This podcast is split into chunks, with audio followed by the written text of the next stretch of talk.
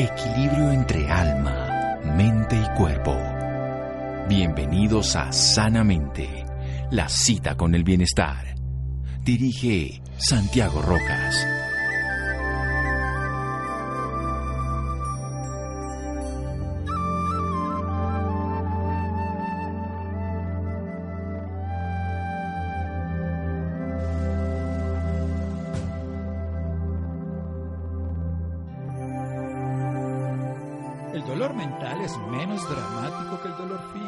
Es más común y también más difícil de soportar. Buenas noches, estamos en Sanamente de Caracol Radio, su programa de salud. Es evidente que independientemente de la afectación de la salud por el virus SARS-CoV-2 podemos tener desde el punto de vista psicológico muchas otras alteraciones, miedo, la ansiedad, algunos incluso tienen cuadros de delirantes, hasta cuadros y brotes psicóticos. ¿Cómo está la salud de los colombianos? ¿Cómo está la salud del planeta mental? Bueno, vamos a hablar de eso con un especialista en el tema, el doctor Hernando Santamaría García. Él es médico psiquiatra, doctor en neurociencias y cognición. Trabaja como profesor e investigador en el Departamento de Psiquiatría de la Universidad Javeriana y la Universidad Nacional de Colombia. Luego llamo a propósito de una investigación que se está haciendo multicéntrica en diferentes países sobre este tema. Doctor Hernando Santamaría, buenas noches, gracias por acompañarnos en Sanamente de Caracol Radio. Muy buenas noches, doctor Rojas, y muy buenas noches a los oyentes. Gracias por invitarme. Bueno, como una pregunta puntual para desarrollar después, ¿cómo está la salud mental colombiana y usted que está viviendo la planetaria frente a esta pandemia? Bueno, doctor, lo primero que deberíamos decir es que evidentemente este tipo de situación como la pandemia, que es nueva, que es súbita y que de alguna manera pone aprueba todos nuestros recursos de afrontamiento entre las situaciones difíciles, pues está generando impactos, está generando algunos problemas de salud mental como tristeza, angustia, cambios en el sueño, incluso cambios físicos. Luego hay que decir que esta situación eh, nos está poniendo a prueba entre nuestros recursos psicológicos de afrontamiento, por supuesto que sí. A nivel colombiano podemos decir que la prevalencia de síntomas mentales ha aumentado, básicamente en un 15% y a nivel global, básicamente entre el 15 y el 20%, las personas reportan más síntomas que si no tuviéramos la pandemia. Así que sí es un escenario de muchos más síntomas ante esta situación. Bien, doctor, ahora vamos a hacer un pequeño corte, pero le voy a ir preguntando de una vez algo esencial. Hemos dirigido toda la atención a la contención de la enfermedad, a la prevención a través del confinamiento, y, por supuesto, a hacer unas medidas de choque en el sentido económico. ¿Y usted cree que estamos atendiendo bien desde el punto de vista psicológico esta pandemia, ya no desde el punto de vista biológico? Yo creo que se han hecho esfuerzos eh, en, en, la medida en que se está promoviendo ciertas pautas muy claras para la gente en el tiempo del confinamiento, que tengan rutinas, que mantengan la actividad física, que mantengan eh, la salud, digamos, eh, física, en términos también de la nutrición, en términos de organización del tiempo. Sin embargo, yo creo que ahí siempre hay deudas, siempre tenemos que hacer mucho más, entre otras cosas porque no sabíamos cómo enfrentar esta situación tan nueva y cómo esto iba a impactar nuestra salud mental. La salud mental de, de los grupos en esta situación se ve muy, muy afectada y todavía tenemos agendas per, pendientes en este campo, a pesar de que la Organización Mundial de la Salud, incluso el, Ministerio en Colombia han intentado movilizarse para favorecer estos aspectos. Y bien, vamos a hacer un pequeño corte aquí en Sanamente de Caracol Radio con el doctor Hernando Santamaría, médico, investigador, psiquiatra, neuropsiquiatra, doctor en neurociencias y cognición. Seguimos aquí en Sanamente de Caracol Radio. Síganos escuchando por salud. Ya regresamos a Sanamente. Bienestar en Caracol Radio. Seguimos en Sanamente.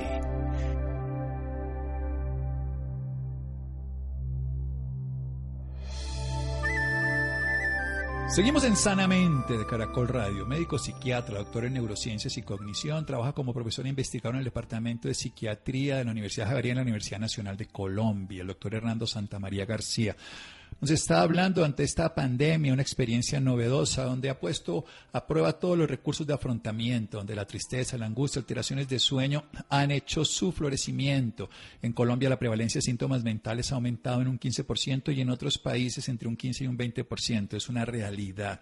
Estamos experimentando algo, algo desconocido. No sabemos para dónde vamos y la Organización Mundial de la Salud y todos los sistemas nacionales de cada país están afrontando una realidad compleja. El doctor Hernando está siendo parte de una investigación multicéntrica donde se está buscando qué, doctor, para saber en dónde estamos y qué podemos hacer. Esta investigación, eh, doctor, lo que pretende es eh, conocer un poco los comportamientos que están surgiendo a nivel personal y a nivel de grupos frente a la pandemia. Existen muchas cosas que se están viendo en este, en este escenario nuevo. Por ejemplo, se ven mucha más angustia, se ve mucha más preocupación, pero también se ven, por ejemplo, escenarios de exclusión de personas. Ya hemos visto un poco las experiencias de eh, personas que han tenido maltrato con aquellos que están en la primera línea de afrontamiento de la crisis, con los médicos, los policías y con otras personas que hacen, digamos, una respuesta a la, a la crisis de primera mano. Hemos visto otros comportamientos como las compras de pánico, personas que compran muchos medicamentos, muchos productos de limpieza, compran muchos eh, papel higiénico y otros productos similares, porque de alguna manera nuestro comportamiento se está enfrentando a una cosa totalmente nueva y se están revelando comportamientos que si no existiera la pandemia no podríamos ver. La investigación pretende conocer esos comportamientos, pretende conocer de qué manera los síntomas de ansiedad, depresión, eh, los, los, síntomas también a nivel eh, físico pueden tener que ver con estos comportamientos nuevos que favorece que nosotros asumamos las eh, recomendaciones que se nos hacen para, para protegernos, para lavarnos las manos, para seguir la cuarentena, que permite que eso resulte bien y que hace que esto no, no resulte de la manera que se espera. Y además queremos ver si hay cosas de nuestra forma de ser, de nuestra personalidad, que generen alguna predicción sobre cómo nos vamos a comportar después de que la pandemia haya cesado. Ese es un poco el objetivo. En resumen, conocer qué comportamientos y qué factores psicológicos y sociales nos permiten enfrentar mejor esta pandemia y cómo nos vamos a eh, movilizar y a comportarnos después de que cese. Sí, hay que ver que entidades y revistas científicas han determinado que esta pandemia tiene probablemente cinco olas o cuatro, depende cómo las veamos. Una primera directamente con la infección, otra con las enfermedades agudas no tratadas, otras con las crónicas parcialmente tratadas y otra con la crisis social, mental, económica, laboral, que esta es seguramente la más dolorosa y difícil y que puede ser de muchos, muchos años. Entonces, para la ciencia siempre es importante tener un punto seguro de aprendizaje y en este caso es a través de una forma de investigación donde podemos ver si estos comportamientos psicológicos sociales son útiles y cómo puede ser después de. ¿Cómo puede tener acceso a esta información para participar, en este caso, como un individuo cualquiera, al que le puede aportar a esta investigación una razón de ser? Esta investigación, Santiago, está en este momento publicada en algunas páginas eh, clásicas de consulta de los médicos. Una de ellas es Intramed. Ahí aparece un enlace que los lleva a toda la encuesta. Esta investigación eh, está respaldada por más de 40 países en el mundo eh, y la estamos eh, adelantando laboratorios y equipos de investigación en el campo de la neurociencia social, del comportamiento social y la salud mental. Tenemos contacto y convenios con la Universidad de Nueva York, de Harvard y también la Universidad de Kent, que es la que ha adelantado todos los procesos de eh, formulación de un comité de ética, de un consentimiento para, para la realización de este estudio, que entre otras cosas revela cosas bien interesantes sobre el comportamiento social, como por ejemplo de qué manera ponemos a prueba nuestra moralidad en estos escenarios. Hay dilemas que son naturales de lo que está pasando, que están surgiendo. Si uno se pone a pensar, es, es en sí mismo un dilema moral el hecho de que haya personas que ante la situación de confinamiento tengan que salir a conseguir alimentos porque no tienen cómo mantenerse sin ellos de alguna forma. Entonces, se generan un montón de situaciones así, o por ejemplo otras como pedirle los gobiernos a algunas personas, como ha pasado en otros países, que se dejen poner algunos brazaletes electrónicos para, para poder controlar que las personas no salgan y incumplan la cuarentena Se están dando entonces escenarios como de reducción de los derechos, reducción de, los, de las libertades como pago para eh, poder favorecer las, las, digamos, las políticas de la, de la cuarentena y de la protección de la población. Entonces estamos en escenarios dilemáticos que esta investigación trata de abordar, enfrentar y conocer.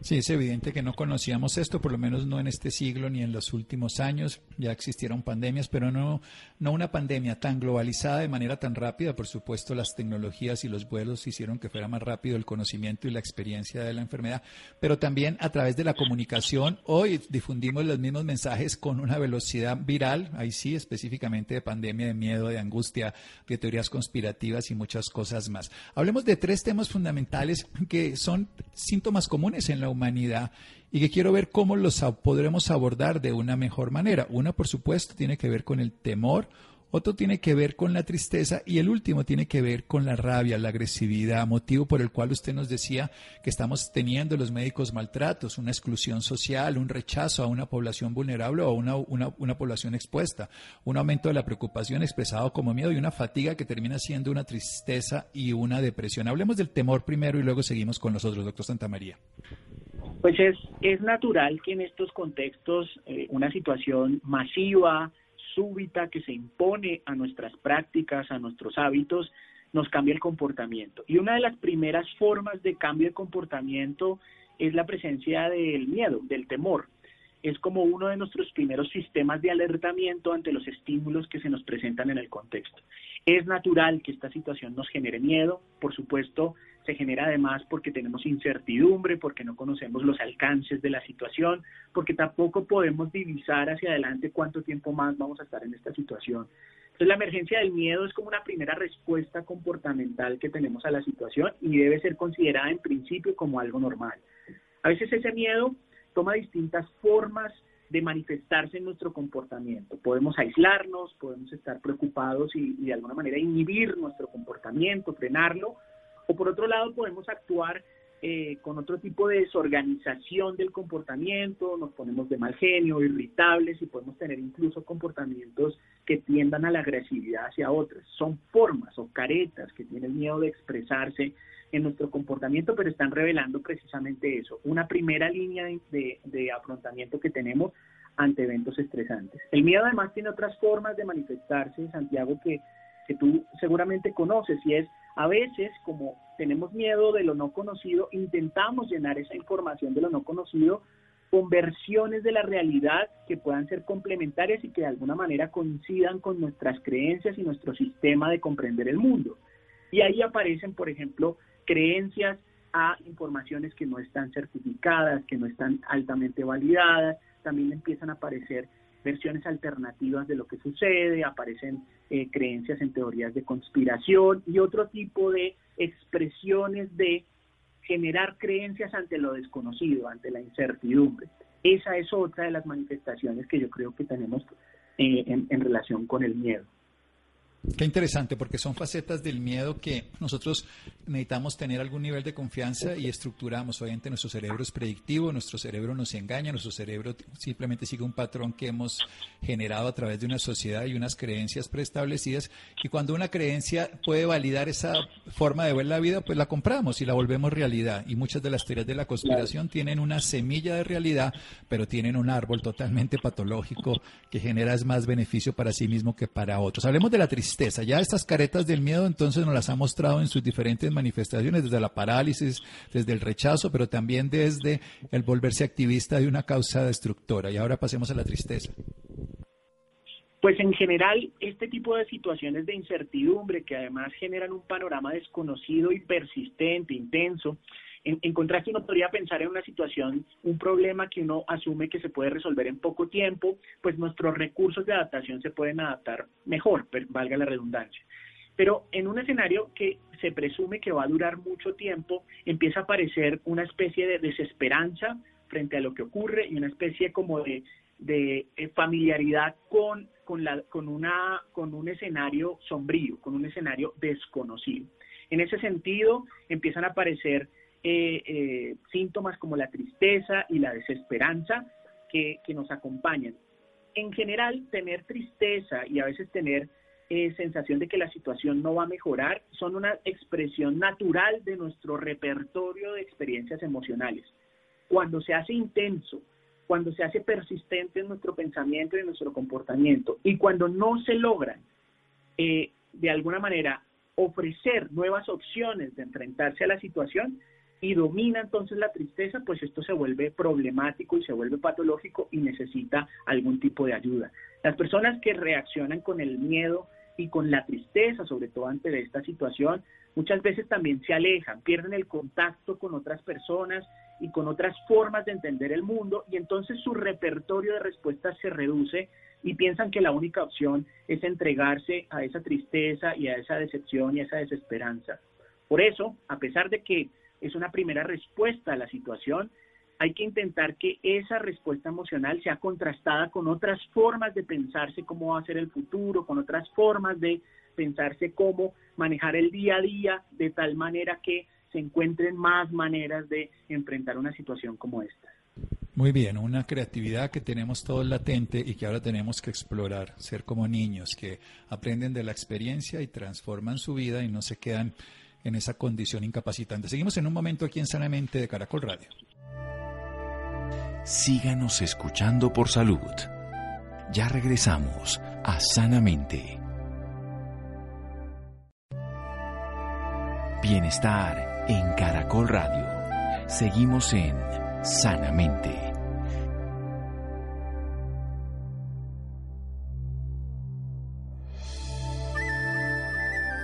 Nuestro invitado de esta noche, seguimos en Sanamente de Caracol Radio, el doctor Hernando Santamaría nos está hablando sobre una investigación multicéntrica liderada por la Universidad de Kent, allá en Gran Bretaña, y que la pueden encontrar en Intramed y entre muchas otras páginas para saber cómo está la realidad mental de la población del planeta. En cada país del mundo está viviendo una realidad particular, pero que en términos generales la mente que nos incluye de una manera social como una humanidad una, pues va a experimentar de una manera común síntomas como puede ser el temor, que puede tener muchas caretas de manifestación, por supuesto de parálisis, incluso de ponerse bravo e irritable, o de generar una adaptación de una manera segura hacia unas teorías conspirativas porque generan como esa sensación de identificación, pero también una tristeza que puede ser natural, ¿por qué? Por una desesperanza natural, por un proceso de este estilo, pero que también nos puede llevar de una manera mejor a ser creativos, a transformar de una manera de ver las cosas y sobre todo proyectarnos para el futuro, porque esta investigación lo que está buscando es ver cuáles son esos comportamientos que tenemos todos los seres humanos desde el punto de vista de lo psicológico y de lo social, esos comportamientos que llamamos recursos de afrontamiento y también predecir qué va a pasar cuando la pandemia, en cualquiera de estas olas que se presenta, la pandemia en sí mismo, las sociales, por supuesto las otras enfermedades que siguen existiendo y que se siguen desarrollando y que algunas se agravan por el confinamiento y eso le quiero preguntar precisamente un modelo como todo en la vida, en medicina siempre decimos que cualquier modelo de medicina es como una toalla, nos cubre una parte del cuerpo pero nos descubre otras. Así es la vida, así funciona, si nos ponemos obsesivos con el hijo, de pronto nos dejamos al otro, así tenemos es que aprender a convivir con esta realidad. Pero pasemos al último de los tres ítems que yo le hablaba, aunque usted lo nombró en el miedo, con la rabia, con la agresividad, con la vehemencia, precisamente con esa sensación que muchas personas padecen de ser violentados por otro, que, que los excluyen, que los maltratan, que los agreden. ¿Cómo manejar esas rabias ante la impotencia de no poder controlar lo que es incontrolable, que está fuera de nosotros? Sí, yo creo que eso es lo primero, ¿no? Que es reconocer que esta situación nos desborda, que esta situación no la podíamos controlar ni manejar de otra manera y que nos lleva a un llamado a pensar, como usted lo dice, creativamente nuevas formas de afrontamiento. Hay que recordar que esta situación, eh, la agresividad o los comportamientos agresivos se pueden ver aumentados en esta situación. Hay muchos estudios que reportan aumento de la violencia intrafamiliar en el contexto del confinamiento o ante una situación muy estresante. Es usual que las personas que han cometido actos violentos frente a otros muchas veces generen justificaciones en relación con haber experimentado tristeza, dolor, ansiedad, problemas del sueño y otros problemas. Eso, por supuesto, no es una justificación de los actos violentos, pero permite comprender que las personas que a veces violentan también están sufriendo muchísimo estrés y muchísimas situaciones que los ponen al borde de sus recursos. Frente a la agresividad, como digo, no hay que justificarla, lo que hay que es ofrecer estrategias para manejar ese tipo de eh, sensaciones emotivas y comportamentales que nos desbordan con otro tipo de, digamos, de eh, posibilidades para, para, para manejar estos eventos estresantes. En ese sentido, una sugerencia que uno siempre eh, pretende dar es que hay que encontrar nuevas formas de manejar el estrés a través de la implicación en nuevas tareas que resulten con un nivel importante de exigencia, con, que promuevan la curiosidad, que promuevan la inquietud, que promuevan la, la implicación que uno tiene en esa nueva tarea. Es un buen momento para aprender nuevas cosas, es un buen momento para también involucrarse en actividades físicas que permitan, por un lado, mantener la salud física, por supuesto, pero también eh, oxigenarnos un poco, mejorar nuestros estados mentales y además ocupar el tiempo en una tarea pues que es retadora, que, que, nos, que nos invita, digamos, a, a superar etapas progresivamente. Lo otro es que en general es suficiente la angustia, el temor y la incertidumbre que se presenta por la pandemia Vale la pena generar escenarios alternativos de resolución de conflictos y no, no permitir que problemas menores se escalen hasta situaciones de conflicto muy grandes. Evidentemente esto puede pasar, a veces escapa de nuestro control, pero por ejemplo ir resolviendo las pequeñas cosas de forma pequeña y continua puede evitar que se formen grandes conflictos que de fondo no tienen muchos, mucho digamos sustrato, pero que se hacen muy grandes por la angustia que tenemos. En resumen, promover actividades que eh, de, alguna manera nos impliquen emotivamente, cognitivamente, reflexivamente y físicamente, que nos permitan tener como escenarios alternativos de vivir el estrés e intentar tener espacios de diálogo continuo para que los pequeños conflictos no se escalen a, a grandes conflictos. Sí, hay un nivel de tolerancia que evidentemente se ha sobrepasado por lo desconocido y eso lleva a esa nosotros lo sabemos los médicos, biología de la supervivencia. En la biología de la supervivencia, pues somos reactivos, no somos tan reflexivos. Y lo que hay que hacer es precisamente poder hacer pequeñas cosas para retomar esa capacidad de socialización que hemos construido a través de los años. Y usted lo dice muy bien, impliquémonos de una manera muy poderosa en nuevas realidades cognitivas, psicológicas, desde el punto de vista emocional y físicas, aprender una nueva condición de conocimiento, aprender un arte, desarrollar una habilidad, así sean pases de baile nuevo, algo que implique la mente, el cuerpo y la emoción en la misma dirección. ¿Qué han ido encontrando ustedes en términos generales en esta investigación? ¿Cuánto tiempo va a durar y cuándo tendremos una información que nos pueda servir precisamente de predicción a lo que pasará después? Nosotros tenemos en mente eh, generar una primera, un primer reporte de investigación este mismo mes con la pretensión de enviarlo pues a, revistas eh, internacionales, pero también eh, tener como un reporte eh, para nuestros sistemas académicos nacionales. Cosas que pensamos además que esta investigación pues podría tener una segunda fase, que sería la fase relacionada con estas aperturas que se están dando a lo largo del mundo, digamos en todo el mundo se están promoviendo nuevos escenarios de confinamientos flexibles, etcétera, etcétera. Yo creo que eso va a también generar otras formas de relacionarnos con la pandemia. Hasta ahora lo que hemos encontrado son cosas eh, que para nosotros resultan muy interesantes en relación con posibles predictores de eh, percepción de riesgo y aceptación, por ejemplo, de las recomendaciones frente a la cuarentena. Una de las cosas que hemos visto, que es de la, en las que trabajamos particularmente, tiene que ver con la cognición social. La cognición social son todos estos procesos eh, que nos permiten interactuar y comprender las señales sociales en el otro, saber si el otro está bravo, si está enojado, ser empático con el otro, imaginar qué está pensando, qué está sintiendo. Pues una de las cosas que hemos visto es que aquellas personas que parecen tener más habilidades para comprender al otro, para ser empático, para impedir su pensamiento, de alguna manera son tienen otros recursos, un buen repertorio de recursos para enfrentarse a estos eventos estresantes asociados a la pandemia, pero también les está aumentando mucho el nivel de estrés frente a lo que ocurre con la pandemia. Es un poco como un efecto paradójico de la empatía. Soy tan empático por lo que está pasando que estoy empezando a sobreestimar también el riesgo en relación con la pandemia. Otros de los resultados interesantes tienen que ver con las personas que reportan mayor nivel de, de, de creencia perdón, en, temas de religiosidad, en, un sistema de creencias religiosas o en otros sistemas de creencias, los que de alguna manera tienen mayor reporte de eh, creencias, eh, son personas que en general parecieran estar menos de acuerdo con los cambios que se dan frente a la cuarentena y no cuarentena. De alguna manera parecieran ser como menos flexibles en relación con los escenarios nuevos eh, frente a la cuarentena. Y otra cosa muy, muy Doctor, le quiero interrumpir porque es bien interesante. los, que son, los que son más flexibles y empáticos sufren más, los que son más rígidos sufren menos porque se afianzan en sus creencias. Pero a mediano plazo, eso es lo que está diciendo. Los que tienen una cognición social y validan que el otro piense diferente y todo, se abre una nueva experiencia, pero por supuesto están cargando con la responsabilidad de todos porque están acogiendo a todos que son diferentes. En cambio, los que se aferran a sus creencias, sobre todo religiosas, dogmáticas, científicas, em, políticas, me imagino, se sentirán parcialmente mejor, pero yo creo que el cambio los va a romper. En el paso del tiempo es una evidencia que las cosas se movieron hacia un lugar desconocido, que no lo sabe ni el de cognición social ni lo sabe el rígido de creencias, pero probablemente al mediano y a largo plazo, ¿usted qué cree que va a pasar con esos dos modelos antes de que me cuente lo tercero? Porque son modelos bastante diferentes.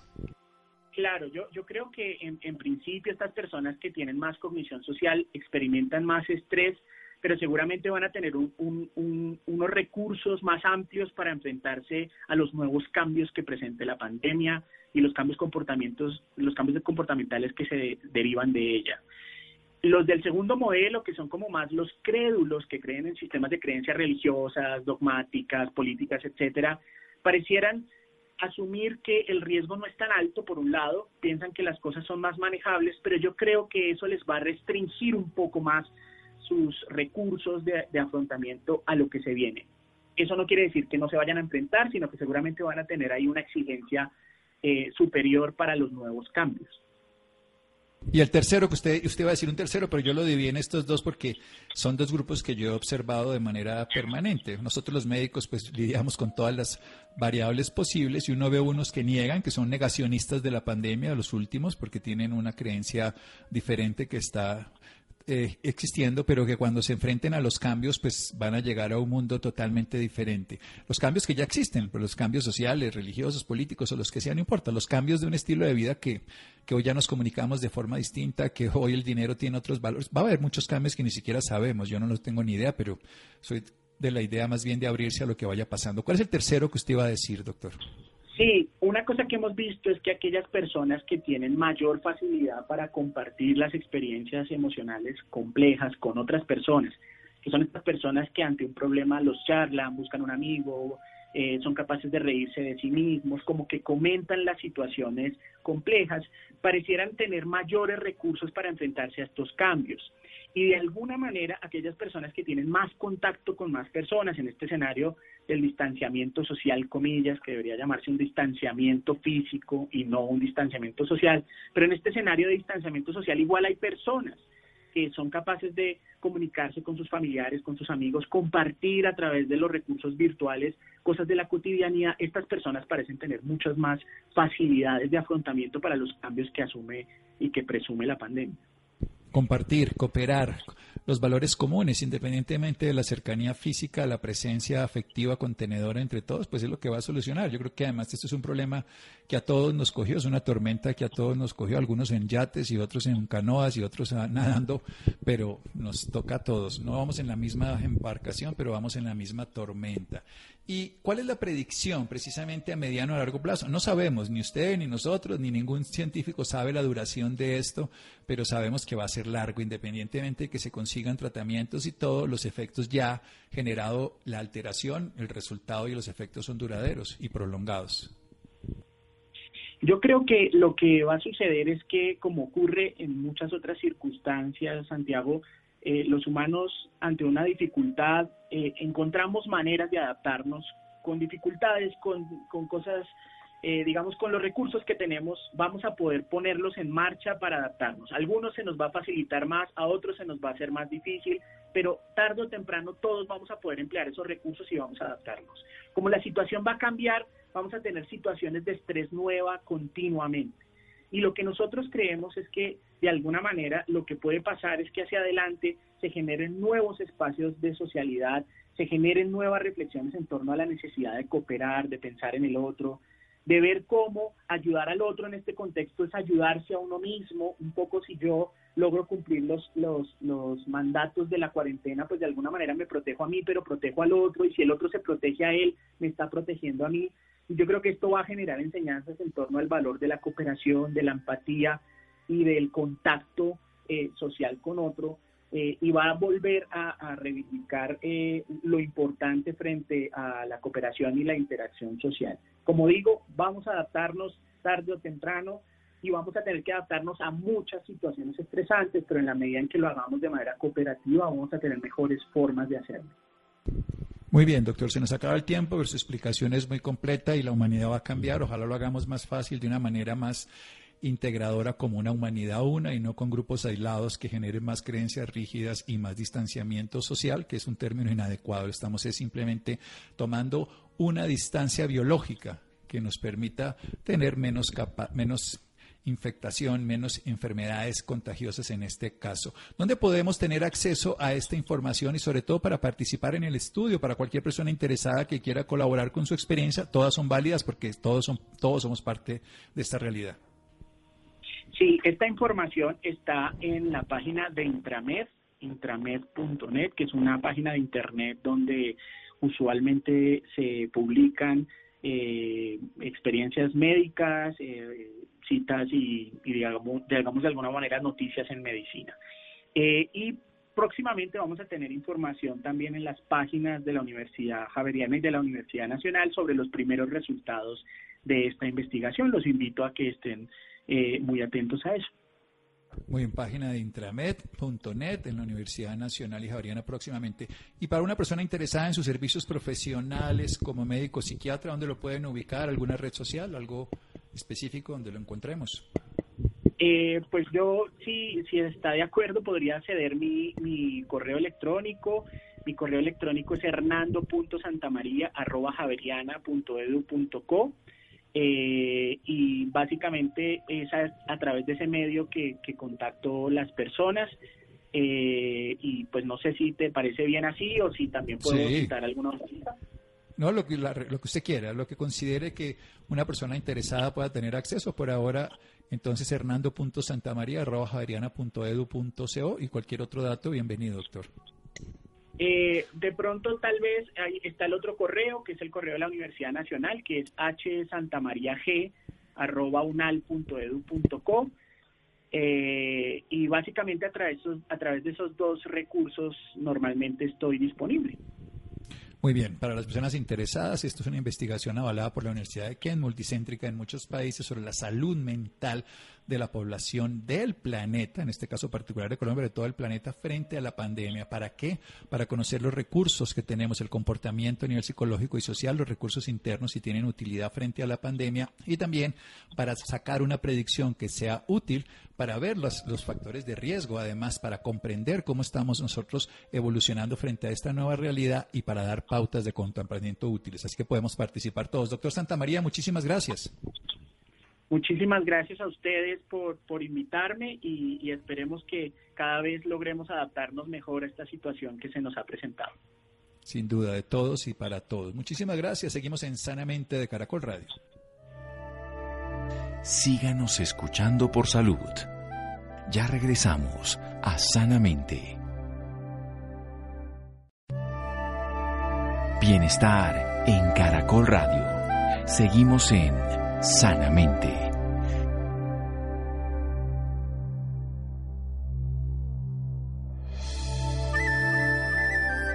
Seguimos en Sanamente de Caracol Radio, los interesados en la página de Intramed, Intramed MED de medicina, intramed.net encontrarán información de este maravilloso estudio. Ojalá participemos muchos porque así vamos a darle más herramientas a la ciencia para comprender qué está pasando y predecir de una mejor manera y sobre todo tomar correctivos si es necesario ante una condición que nos ha desbordado.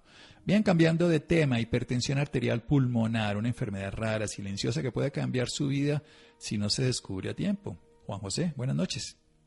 Buenas noches Santiago para usted y para quienes nos escuchan a esta hora. La hipertensión arterial pulmonar es una enfermedad rara y silenciosa que puede cambiar su vida si no la descubre a tiempo. Aunque no se habla mucho de ella, es importante describir los síntomas que la caracterizan y así aclarar distintas inquietudes que, que pueden surgir. Para hablarnos más del tema nos acompaña el doctor Mauricio Orozco Levi, médico cirujano especialista en neumología y magíster en enfermedades vasculares del pulmón. Adicionalmente cuenta con un doctorado en medicina y una especialización en trasplantes de pulmón. Actualmente trabaja en la Fundación Fundación Cardiovascular de Colombia y el Hospital Internacional de Colombia, en donde lidera el equipo del Centro Especializado en Salud Respiratoria. Muy buenas noches, doctor Mauricio, y bienvenido a Sanamente. Muchísimas gracias, muy amables. Es todo un placer estar en el prestigioso programa Sanamente y atento a cualquier duda y cómo podamos aclarar conceptos a todos los, los oyentes. Muchas gracias. Pues doctor, para iniciar, cuéntenos un poco sobre qué es la hipertensión arterial pulmonar.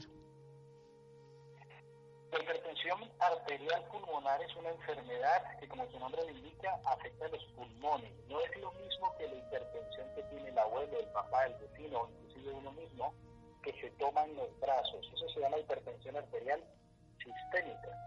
Como tenemos dos circuitos en el cuerpo, uno es el sistémico, manos, pies, cabeza, barriga, eso se llama circulación sistémica, pero hay otro circuito que es el que purifica la sangre, elimina el gas carbónico y capta el oxígeno y eso es el circuito pulmonar, la circulación pulmonar. Hay enfermedades que afectan específicamente las arterias pulmonares. Y esas enfermedades se caracterizan porque la presión de la sangre cuando pasa por esos tubos, por las arterias, es muchísimo más alta. Eso es lo que se conoce como hipertensión pulmonar, una enfermedad que incrementa la presión de la sangre por el circuito pulmonar y que se caracteriza porque afecta básicamente tanto el, el intercambio de gas carbónico como del oxígeno, que es la función última del pulmón, pero también afecta la bomba. La bomba es el corazón.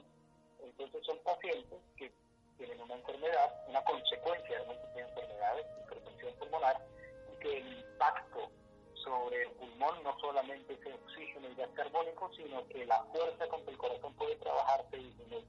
Eso es lo que se conoce como hipertensión pulmonar. Doctor, y en este caso, ¿cómo sabemos si tenemos hipertensión arterial pulmonar o cuáles son sus síntomas? Ah, qué buena pregunta. Mira, el problema con la hipertensión pulmonar, como muchas enfermedades crónicas, es que cuando detectamos por síntomas, hemos llegado muy tarde hemos llegado muy tarde porque ya para tener síntomas por hipertensión pulmonar debemos haber perdido 50-80% de las arterias normales, es decir, más de la mitad de lo normal para que podamos presentar síntomas. Pero en general, el paciente con hipertensión pulmonar son individuos jóvenes, individuos que tienen alguna enfermedad, como pueden ser artritis, como pueden ser lupus, como pueden ser enfermedades del corazón, como pueden ser secuelas de cirugías, como pueden ser, muy importante, consumo de sustancias típicas que se compran por internet o inclusive algunas sustancias como la hierba de San Juan eh, que pueden dañar las arterias pulmonares. Estas personas, que no es una enfermedad de ancianos, todo lo contrario, es una enfermedad de jóvenes y adultos, es una enfermedad que se manifiesta por dificultad para respirar, que es lo que llamamos disnea. Es esa persona que empieza a darse cuenta que al subir escaleras le toca parar, o que cuando camina al lado de su pareja se tiene que detener o tiene que ir más lento porque se empieza a cansar, porque siente palpitaciones, latidos del corazón en el pecho, siente que late fuerte el corazón, y muy importante, se le hinchan las piernas, normalmente al final del día. Todo esto no indica hipertensión pulmonar, todo esto lo que indica es falla del corazón del lado derecho, el corazón que mueve la sangre hacia el pulmón. De tal manera que los síntomas son básicamente dificultad para respirar, especialmente en el ejercicio y a medida que es más grave la enfermedad, cada vez con menos ejercicio, inclusive en reposo, nos cansamos y se acompaña de signos de congestión, de que la sangre no se mueve como debe moverse, que el corazón no puede bombear. Y eso son las hinchazones de las piernas, los edemas, y la hinchazón de la barriga, la distensión abdominal. Y eso se da precisamente porque el corazón no puede bombear todo lo que debe. Hay otros síntomas que están relacionados ya a la enfermedad que está causando la hipertensión pulmonar. Doctor, pues en este caso, ¿cómo sabemos si tenemos hipertensión arterial pulmonar o cuáles son los síntomas? Esta pregunta es muy, muy buena, pero ¿sabes cuál es la debilidad de la respuesta? Que cuando el paciente tiene síntomas, hemos llegado muy tarde, muy tarde. Por eso, el diagnóstico de hipertensión pulmonar, lo fundamental es sospecharlo. Y se tiene que sospechar por tener alguna enfermedad que la puede inducir, especialmente las enfermedades del corazón, enfermedades del pulmón, enfermedades infecciosas, secuelas de alguna enfermedad, por ejemplo el VIH también, pero hay un tipo de hipertensión pulmonar que no tiene ninguna enfermedad que la cause directamente. Entonces, eh, son pacientes que cuando presentan síntomas, normalmente digamos tarde. Esa es la importancia de que hay que sospecharla. Los síntomas fundamentales, ¿cuáles son? Sensación de ahogo. Sensación de ahogo haciendo actividades que anteriormente no lo producían, por ejemplo, montar bicicleta, subir escaleras, caminar, trotar, y a medida que es menor el esfuerzo y mayor los síntomas, quiere decir que la enfermedad más grave. Por eso, para todos los siguientes, cualquier persona que tenga síntomas de dificultad para respirar puede estar teniendo una hipertensión pulmonar. Muchas veces se investigan enfermedades del corazón, enfermedades de los pulmones, no se piensa en la hipertensión pulmonar y el diagnóstico se hace tardíamente. Por eso es importante que difundamos, y por eso es tan importante este espacio, que os felicito precisamente por convocarlo, que sensibilicemos a la población que no es normal que un niño, una niña, un joven, un adulto tenga dificultad para respirar cuando hace actividades normales, que otra persona normalmente las hace sin ningún inconveniente. Por eso el carácter de comparar con mi amigo, con mi pareja, con mi hermano y decir, oye, yo me canso mucho más que mi hermano en esto, es importante que se solicite a un experto una, un estudio para investigar si puede haber hipertensión pulmonar. En conclusión, los síntomas son tardíos, no podemos esperar a tener síntomas estando sentados en una silla o caminando nada más. Los síntomas son dificultad para respirar, también hinchazón de las piernas, lo que llamamos edemas, o distensión de la barriga, distensión del abdomen, porque todo esto indica que el corazón está fallando por eso los síntomas de la hipertensión pulmonar son sensación de ahogo, hinchazón, dificultad para caminar y sensación de palpitaciones. Esos son los síntomas fundamentales, pero vuelvo a subrayar y a resaltar.